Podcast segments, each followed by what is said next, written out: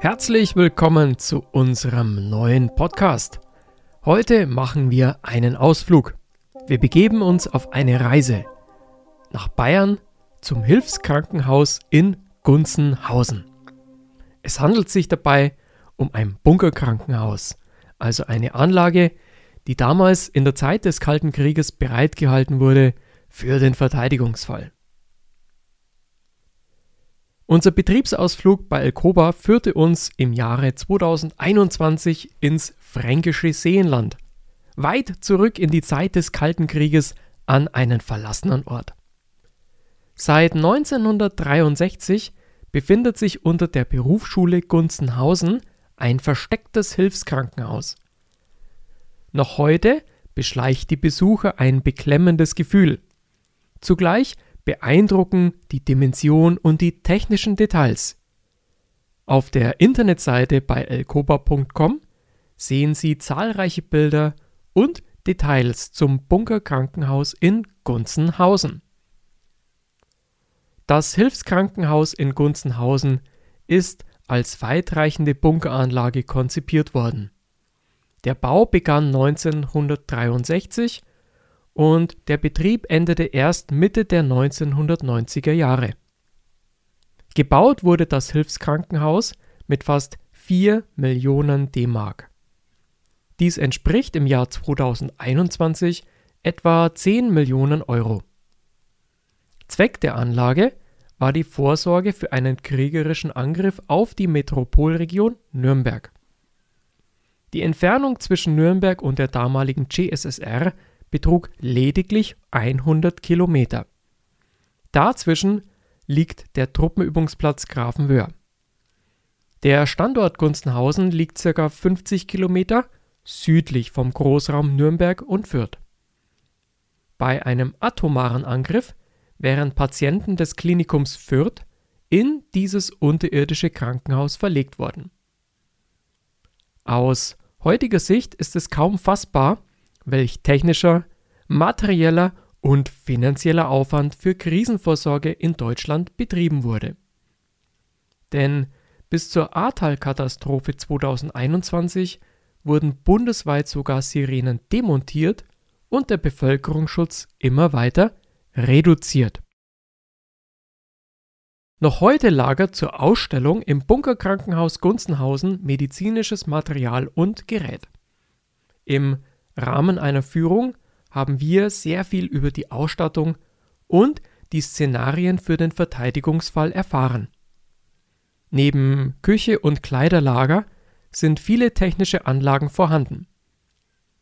Die Reserven an Diesel hätten das Notstromaggregat über viele Wochen versorgen können. Der OP-Saal wurde für medizinische Eingriffe vorgehalten.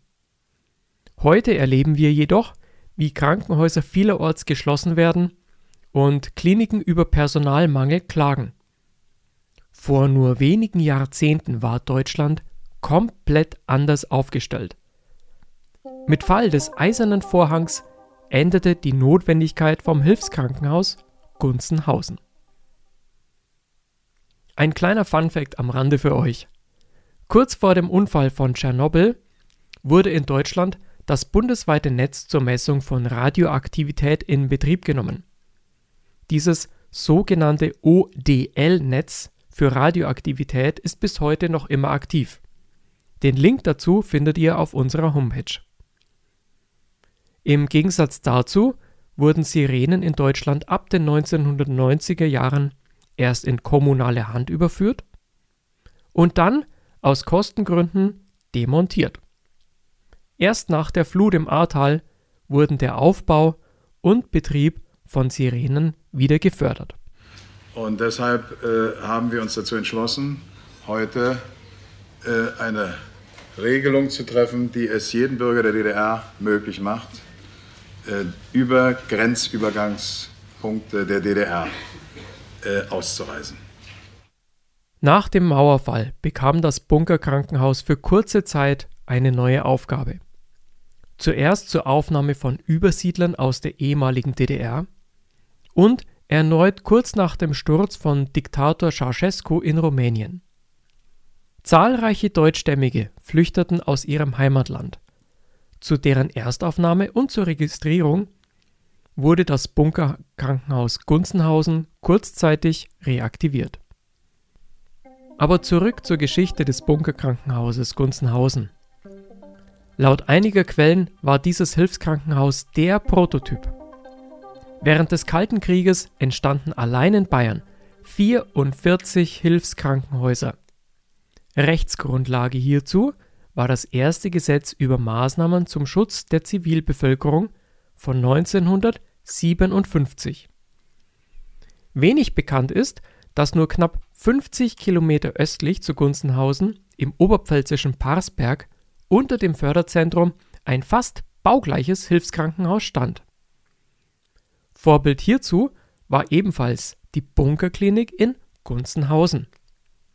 Im Prototyp Gunzenhausen schützt eine 60 cm dicke und mit Blei geschirmte Wand vor radioaktiver Gewalt.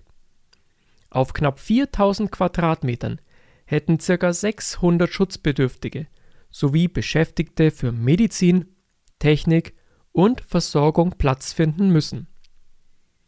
Während der vielen Bereitschaftsjahre fanden einige Übungen für den Ernstfall im Hilfskrankenhaus Gunzenhausen statt.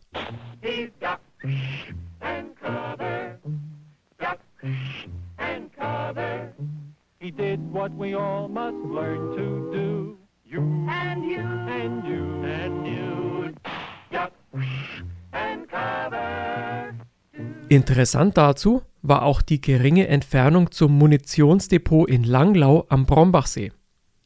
Dort wurde bis Mitte der 1990er Jahre militärisches Material gelagert, wodurch im Verteidigungsfall dort mit medizinischen Notfällen unter Krisenlage im Hilfskrankenhaus Gunzenhausen zu rechnen war.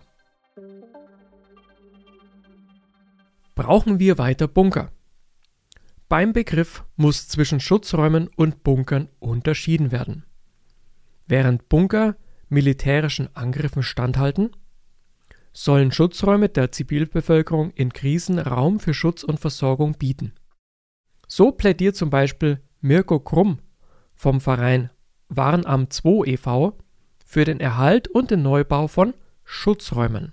Denn laut ihm stellen großflächiger Stromausfall oder Unfälle in Industrieanlagen weiterhin Risiken für die Bevölkerung dar.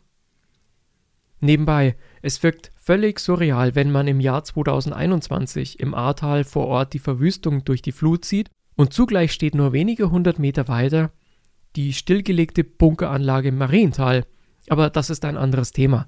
Zurück zum Hilfskrankenhaus in Gunzenhausen. Spannend fanden wir, wie sich unser Team von Alcoba sofort mit der Funktion sowie möglichen Reparaturen und Wartungen der technischen Anlagen dort befasst haben. Denn wir bei Alcoba übernehmen regulär die Wartung, Prüfung und Instandsetzung von technischem Gerät im Gesundheitswesen.